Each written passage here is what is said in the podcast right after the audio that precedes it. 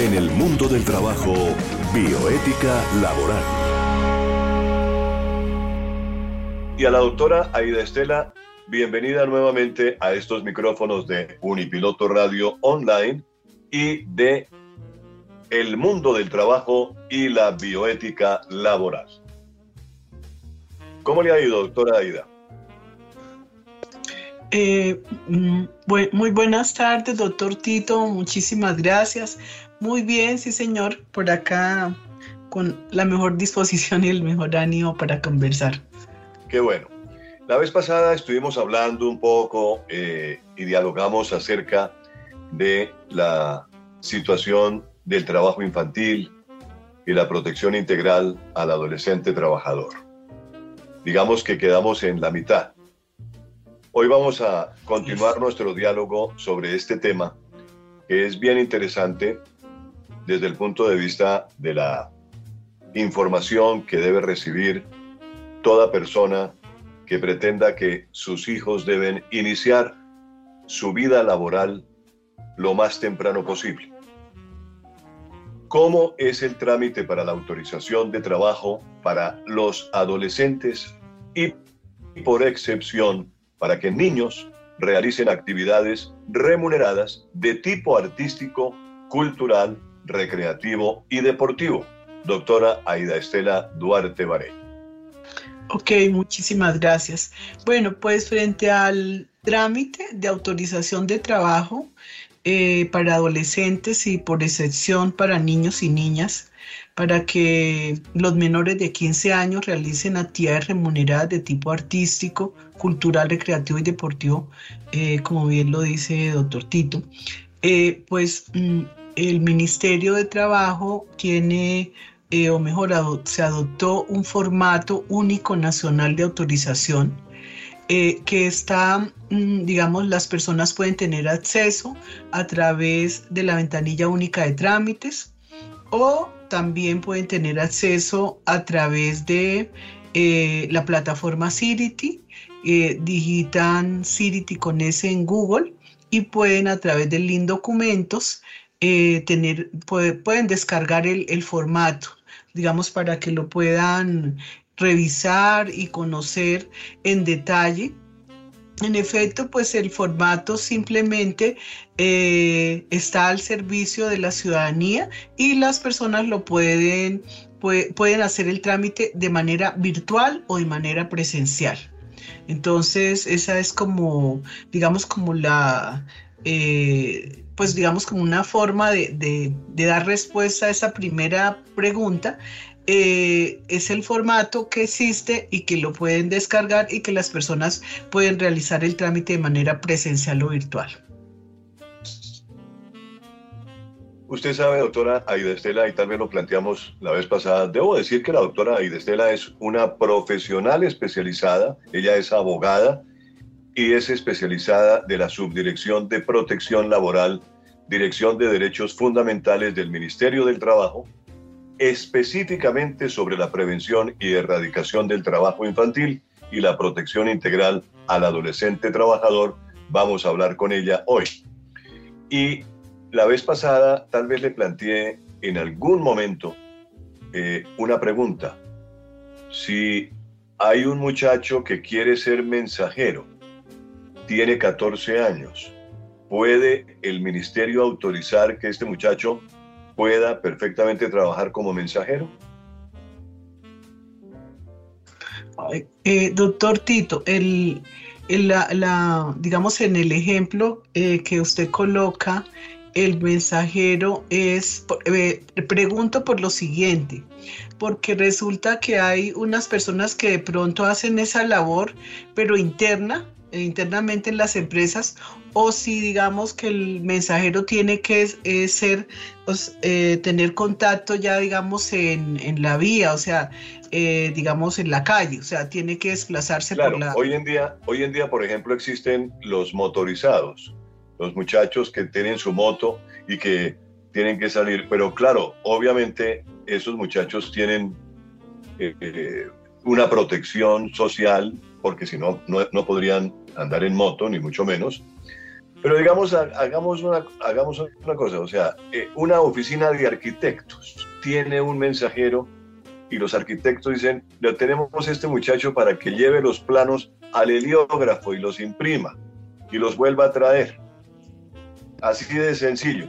La oficina de abogados, que tiene un mensajero dice, vaya al, al juzgado y, mire a ver si tal cosa, si, si tal proceso ya eh, eh, está para, para fallar, digamos, ¿no? Ah, claro, ahí hay un dependiente, tal vez un muchacho que ya está estudiando derecho. muchas veces las oficinas de los abogados tienen un dependiente que es un, un estudiante de derecho. Y lo digo porque yo fui estudiante y, y naturalmente cuando uno estudia algo de platica que quien le entre es muy bueno, ¿no? Entonces, eh, digamos, a los jóvenes les llama la atención ganarse 900 mil pesitos, que es el salario mínimo, un poquito más de 900 mil pesitos. Hoy en día se está hablando del salario mínimo y el, el ministro del Trabajo precisamente habló en estos días, ya convocando la, la mesa tripartita para discutir el salario mínimo que, espera, que la, gente aspira a que eso llegue, o por lo menos las centrales obreras están aspirando a que eso llegue al millón de pesos. Un poquito difícil, pero bueno, vamos a mirar. Esa es la situación. La, situación es que la gente, eh, digamos, la gente que tiene necesidades, porque es que eh, estamos en un país donde hay mucha pobreza y donde las personas, los muchachos, eh, en lugar de, de, estar en la casa que ni estudian ni trabajan, sí es bueno que salgan y ganen unos pesitos y se encaminen hacia un trabajo y se ilusionen para ganar un poquito más y digan, para ganar un poquito más tengo que estudiar, tengo que prepararme. Y entonces esas personas pueden entrar a un colegio nocturno, a terminar su bachillerato o hacer una carrera profesional en una universidad, pero tienen que esforzarse un poquito más. Entonces, esa es la situación, o sea, hablemos del común de las oficinas, las oficinas que tienen necesidad de un muchacho, de un joven, pero a veces va un muchacho recomendado de 14 años, dice, ay, viene fulano de tal que es hijo de fulanita de tal, ayudémoslo. Ok, listo. Eh, bueno, doctor Tito, le quiero hacer, quiero hacer en primer lugar como esta eh, como es, o sea, esta diferencia o esta precisión mejor. Eh, cuando hablamos del trabajo adolescente protegido, necesariamente tenemos que mirar eh, que la edad mínima de admisión al empleo en Colombia son los 15 años. O sea que ninguna, mm, o sea, que en estricto sentido, conforme al artículo 35 del Código de la Infancia y la Adolescencia, no podríamos decir que los menores de 15 años trabajen, ¿cierto? ¿Por qué? Porque está en esta norma y está, eh, digamos, de la mano con el convenio 138 de la OIT. Entonces, la regla general en Colombia son la edad mínima de admisión al empleo, los 15 años. Por lo tanto, no podríamos hablar como en ese caso eh, de los menores de 14 años para realizar alguna actividad permitida porque la ley no les da esa posibilidad. Entonces, los menores de 15 años son a quienes de, manera excepcional la norma les da la posibilidad de que también puedan ser autorizados para realizar actividades remuneradas, pero únicamente eh, de tipo artístico, cultural, recreativo y deportivo. Entonces, por esa razón, no podríamos decir que un, eh, digamos, un, un adolescente de 14 años pueda ser empleado en una oficina para realizar alguna labor de oficina eh, porque la ley no se lo permite, ¿no? Sino que la única posibilidad que tienen los menores de 15 es que puedan realizar este tipo de actividades remuneradas pero únicamente en las que ya mencioné, o sea, que como eh, digamos que, la, que el legislador está como mirando más, no tanto como el afán de que los niños eh, o los menores de 15 años laboren, sino eh, digamos que puedan desarrollar su potencial que, desde el punto de vista artístico, cultural, recreativo, deportivo para ellos solamente se pueden autorizar en este tipo de labor. Ahora bien, los mayores de 15 años, eh, cuando solicitan que se les autorice un determinado oficio o labor, entonces, ¿qué hace el funcionario? El funcionario eh, puede revisar o analizar o, o sí, a la luz de una normatividad que tiene el ministerio y que tiene, pues digamos que tenemos todos los colombianos, que es la resolución 1796 de 2018 y eh, esta resolución nace en el artículo 117 del Código de la Infancia y la Adolescencia y en el convenio 182 de la OIT. Entonces, esta resolución eh, nace porque el artículo 117 le dice al ministerio, usted ministerio, con cierta periodicidad debe actualizar la lista de actividades peligrosas eh, para las, eh, digamos, para las cuales no pueden ser autorizados el trabajo de los adolescentes porque son peligrosas o riesgosas o nocivas para su salud o para su seguridad eh, física, psicológica, entonces, em, entonces no pueden ser autorizados en este tipo de labor. Entonces, cuando nos, nos alguien nos dice eh, determinado oficio o labor, entonces nosotros vamos a la resolución y miramos si alguno de los riesgos ocupacionales que tiene contemplada esta labor eh, se enmarcan o están inmersas dentro de estos riesgos ocupacionales para descartar eh, en el evento de que esté descartado de que tenga alguno de esos riesgos, pues autorizaríamos o en el evento de que efectivamente comprobamos o verificamos que, es, que no, que efectivamente esta, este oficio de labor lo va a colocar al adolescente en un determinado riesgo ocupacional para el cual la ley no le permite laborar. Entonces, por ejemplo, todo lo que se requieran desplazamientos, todo lo que sea, por ejemplo, desplazamientos, eh, que tiene, por ejemplo, con motos y es, y digamos, este tipo de actividad eh, está, eh, digamos que de manera, está estrechamente relacionada con riesgos físicos asociados con riesgos psicosociales y de seguridad y riesgos públicos. Entonces, para ese tipo de labor, que ya digamos que la persona tenga que desplazarse, ya no se podría autorizar. Se podría autorizar al interior de la, de la empresa para que pueda, digamos, llevar eh, documentos a las diferentes dependencias, pero no para mm, fuera de la empresa, no. Perfecto, doctora Aida. Eh, en, la, la, pregunta siguiente, y yo le voy a pedir el favor de que unamos entonces el concepto de requisitos y derechos laborales. ¿Le parece? Requisitos que deben tener en cuenta empleadores, padres de familia o representantes legales de los adolescentes o de los niños para el trámite de una autorización y los derechos laborales y de la seguridad social integral en el contexto del trabajo de un adolescente protegido. ¿Le parece? En ese, en ese orden de ideas, le pido el favor de que me sintetice esos requisitos y los derechos.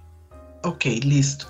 Bueno, entonces empecemos por los requisitos. Entonces, eh, dentro de los requisitos tenemos unos requisitos previos, posteriores y especiales, ¿sí? Entonces, por ejemplo, si miramos los requisitos previos, están indiscutiblemente relacionados con todo el tema de identificación. Entonces, debe estar debidamente identificado el empleador, ¿cierto? Llámese persona natural o persona jurídica. Debe estar debidamente identificado eh, los padres o el padre o la madre o representantes legales del adolescente, porque ahora pues hemos visto que no siempre son los padres los representantes legales, ¿sí? Eh, la, digamos, la identificación del adolescente o del niño, del niño o niña, eh, pero también una, algo muy importante acá, que es de la esencia del requisito para otorgar la autorización, entre otros, además de las, por ejemplo, de revisar si es una actividad permitida o no, eh, debe estar debidamente garantizada la escolaridad. Entonces, por ejemplo, eh, la, si son, digamos, si son adolescentes que no han terminado su bachillerato, pues debe acreditarse una certificación de escolaridad del grado que, estén cursando. Si es un adolescente mayor de 15 años, como hemos visto mm, con mucha frecuencia ahora y pues que es muy importante, eh, em, ellos deben aportar o bien el acta de grado o el título de bachiller. Hay otras, otro tipo de, requisitos que es, eh, digamos, cuando un empleador desea vincular para realizar una actividad permitida a un adolescente eh, de pronto mayor de 15 años que para cursar noveno grado pues estaría en esta edad. La ley lo que le dice es usted empleador debe eh, hacer una carta compromiso ante el ministerio o ante el funcionario que le otorga la autorización para que se comprometa con ese adolescente y, con, y además con el, con, con el Ministerio del Trabajo de que va a matricular a ese adolescente y que le va a permitir las horas eh, o mejor, asistir a sus, a sus horas escolares o a la institución educativa. Es muy importante que esté matriculado y que esa matrícula esté registrada en el CIMAC, que es el sistema que, con el que cuenta el Ministerio de Educación, ¿sí? Para poder saber, eh, y esa, esa fue una consulta que hicimos nosotros también ante el Ministerio de Educación, eh, a raíz de una, de una pregunta, de una consulta que, que, que hacía un usuario y, y, efectivamente se encontró que el Ministerio de Educación exige que sea matriculado y que su matrícula aparezca en ese sistema que se llama el CIMAT. Entonces es mm, adolescentes que de pronto estén en esta edad, que no han cursado o no han terminado de cursar el noveno grado y que para ellos también se les puede, digamos, se les puede autorizar cuando existe este compromiso. Y lo otro es, eh, creo que la, la, oportunidad pasada alcanzamos a tocar un poco este tema, es los mm, adolescentes que están Em, digamos que han cursado ya una carrera técnica o tecnológica y que pues obviamente todavía no han eh, completado su, no han alcanzado mejor su mayoría de edad y que ellos pueden ser autorizados en lo que se formaron y que para ellos entonces el empleador debe aportar un estudio de puesto de trabajo de la labor que realiza el adolescente y la matriz de riesgos o la matriz de peligros que es, hace parte como el sistema de gestión de seguridad y salud en el trabajo que pues que todas las empresas en Colombia deben contar como mínimo con esa matriz de riesgos. Ah, esta es como a grandes rasgos como el tema de los requisitos como previos y hay unos requisitos posteriores que vienen a ser como, eh, digamos, como una, la comprobación ya del cumplimiento de unas obligaciones. Ejemplo. Correcto. Eh, eh, sí, debe, debe el empleador, por ejemplo, aportarle al inspector la, digamos, la, el documento idóneo que, que compruebe que lo afilió a la seguridad social integral, a, a salud, a pensión y a riesgos laborales y eh, digamos, eh, y, por ejemplo, si ha transcurrido ya el, digamos, un mes de, del inicio de la relación laboral, pues como mínimo debe aportar eh, el pago de la seguridad social. O sea, son como van ahí de la mano.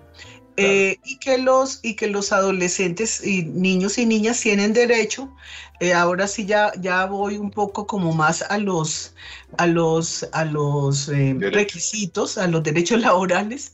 Entonces vamos a mirar los derechos laborales, varias cosas importantes.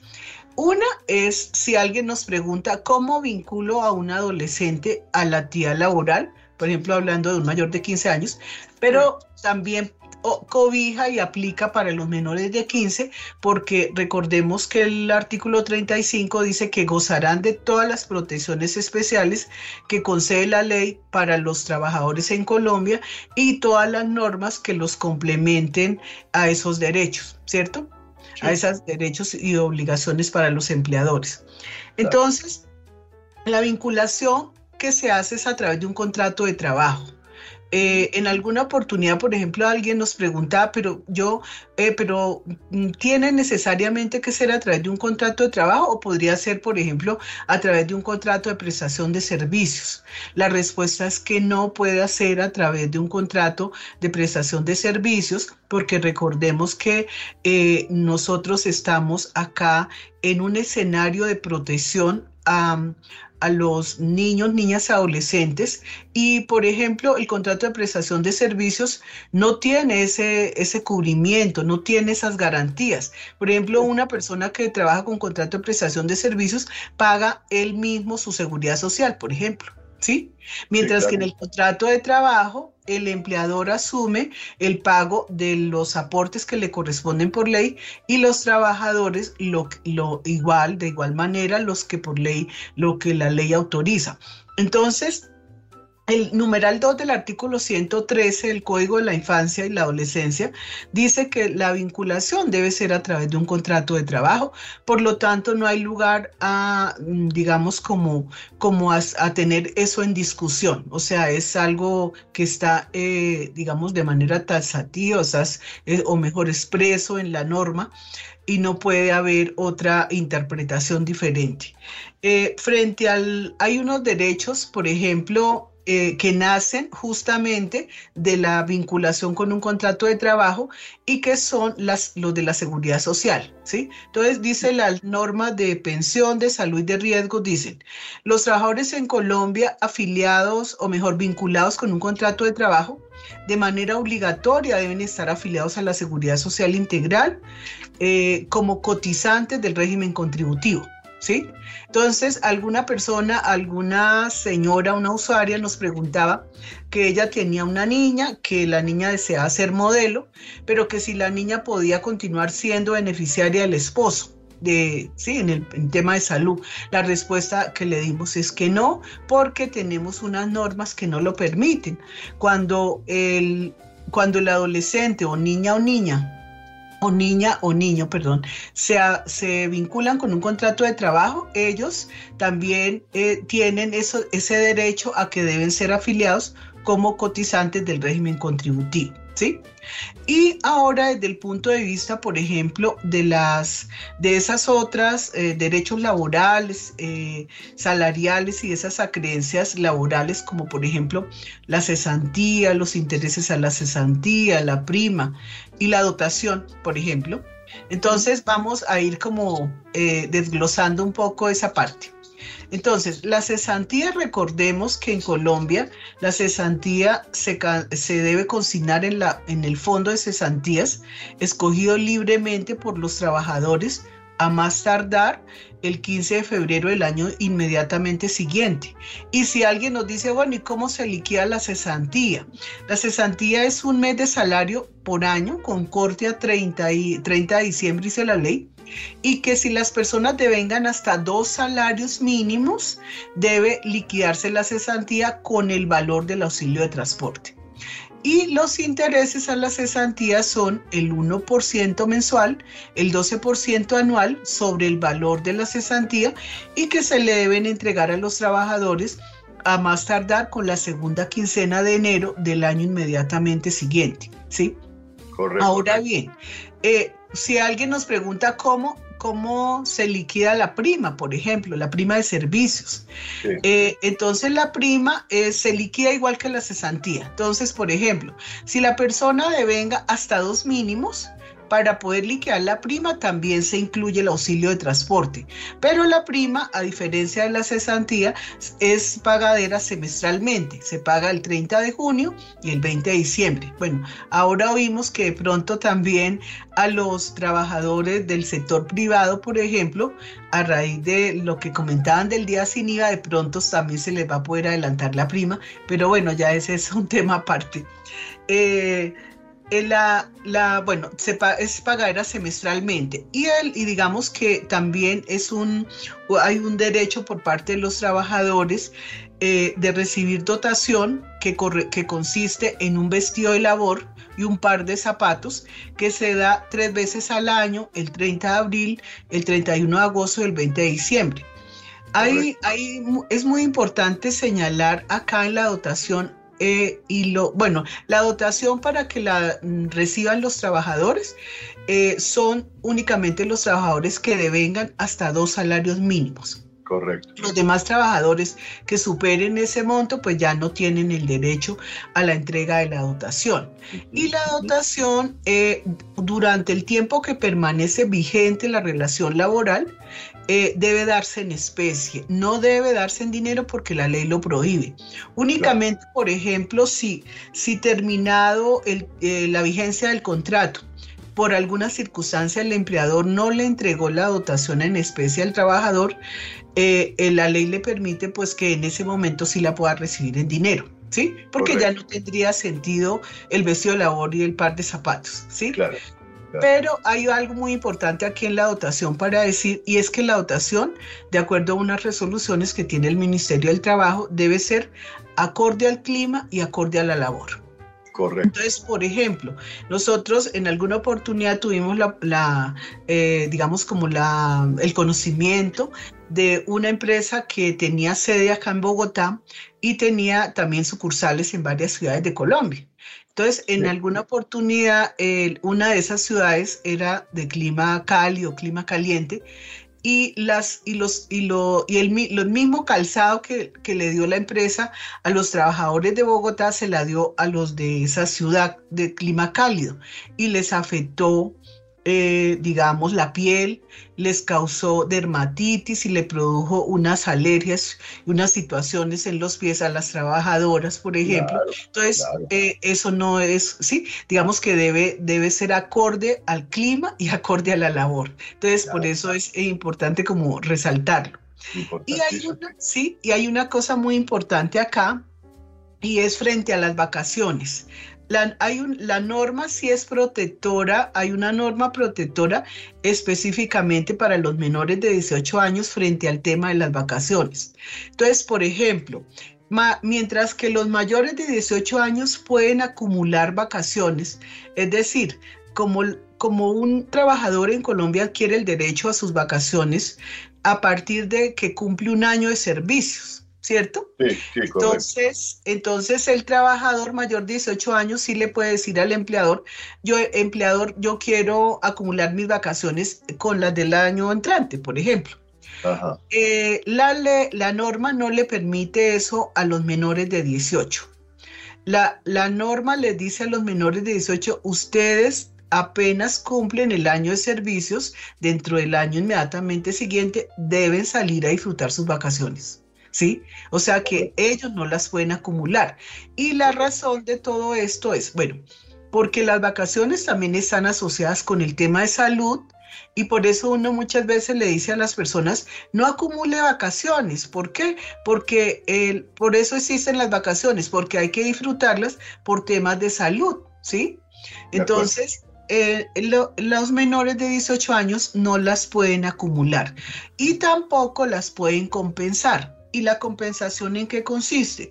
Eh, un, un trabajador en Colombia mayor de 18 años le puede decir al empleador, empleador, yo deseo que 7.5 días de mis vacaciones las disfruto, las disfruto en tiempo y lo, el, digamos el otro 7.5 me las dé en dinero, ¿sí?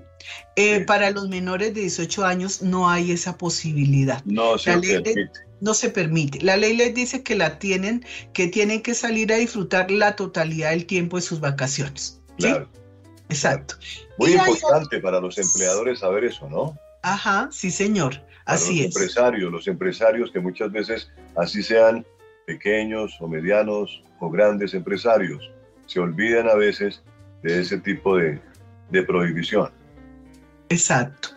Y hay otra norma que también es una norma puntual y especial para las adolescentes de 15 años que por alguna circunstancia se encuentren en estado de embarazo. Ah, ese era otra, otro asunto que yo le quería preguntar. ¿Se puede dar el caso de que haya una niña de 15 años embarazada y en ese caso la normatividad, ¿qué tiene previsto?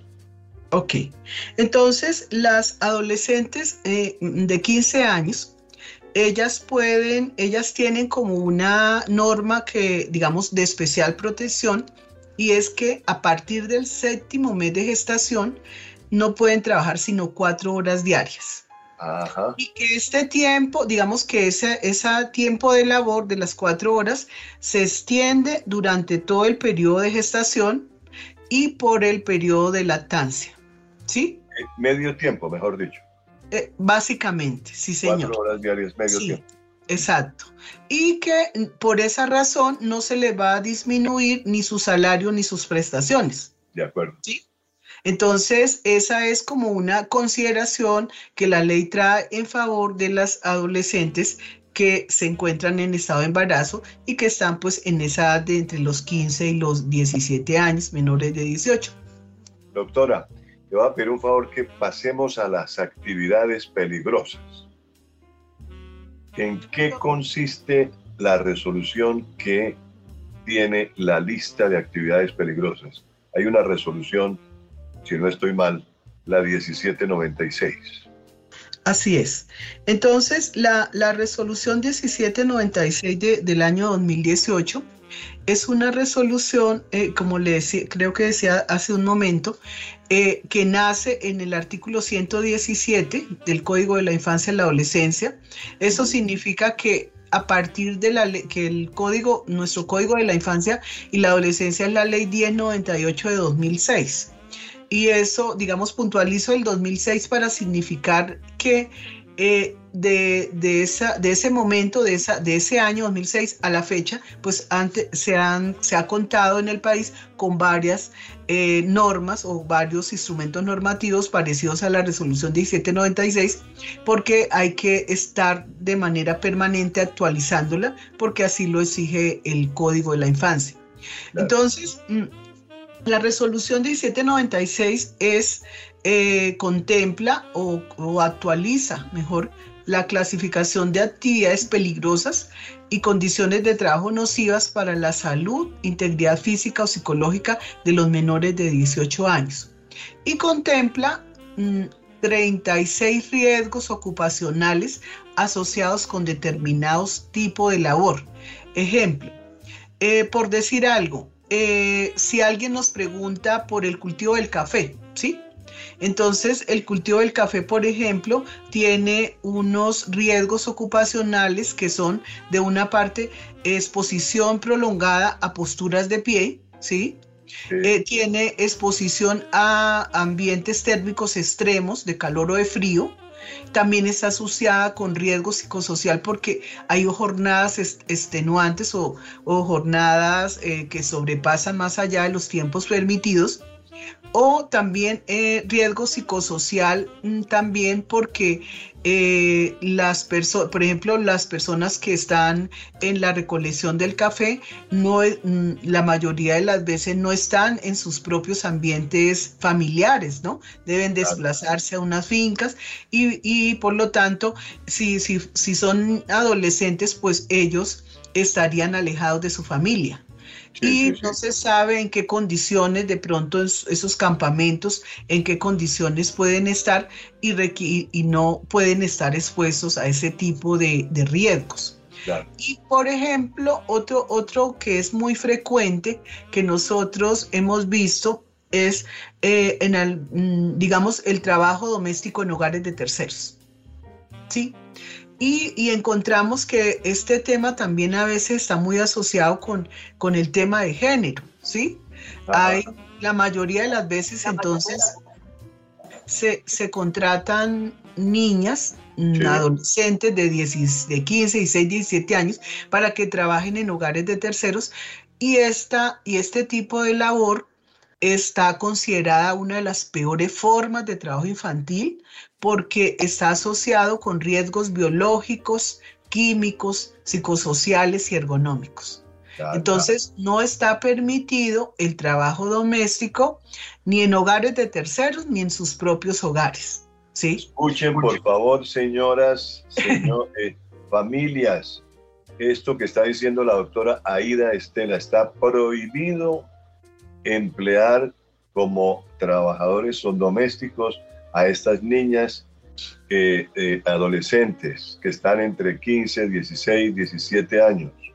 Es importante esa, esa, anotación que hace la doctora Aida Estela. Ok. Y ahí, digamos, vamos como a enumerar un poco un de las de los riesgos ocupacionales que trae la resolución. Entonces, por ejemplo, la exposición a ruido, dice que más de 8 horas y más de 75 decibeles. El uso de herramientas o maquinarias, sobre todo las que generan vibración. Eh, los ambientes térmicos extremos que yo les hablaba, la exposición a sustancias radioactivas, porque la exposición a sustancias radioactivas, esas pinturas eh, tienen, eh, van a causar una incidencia en el desarrollo, ¿sí? Eh, la iluminación o ventilación deficiente, el riesgo público y el riesgo psicosocial, actividades de casa, servicios de defensa, guardaespaldas, vigilancia, manipulación de armas, todo eso está prohibido para los menores de 18 años. El riesgo químico, contacto, manipulación de productos fitosanitarios o insecticidas, herbicidas, eh, todo lo que es el tema de la agricultura. Presiones barométricas altas o bajas, profundidad bajo el agua o áreas o aéreas, perdón, manipulación, herramientas industrial, agrícola, minero, lo que hablábamos.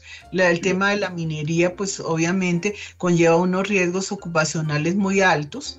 Incluso los mismos, los mismos mineros eh, está, deben, deben cotizar por riesgo 5 porque es una actividad de alto riesgo. Entonces, por lo tanto, esa actividad está prohibida para los adolescentes.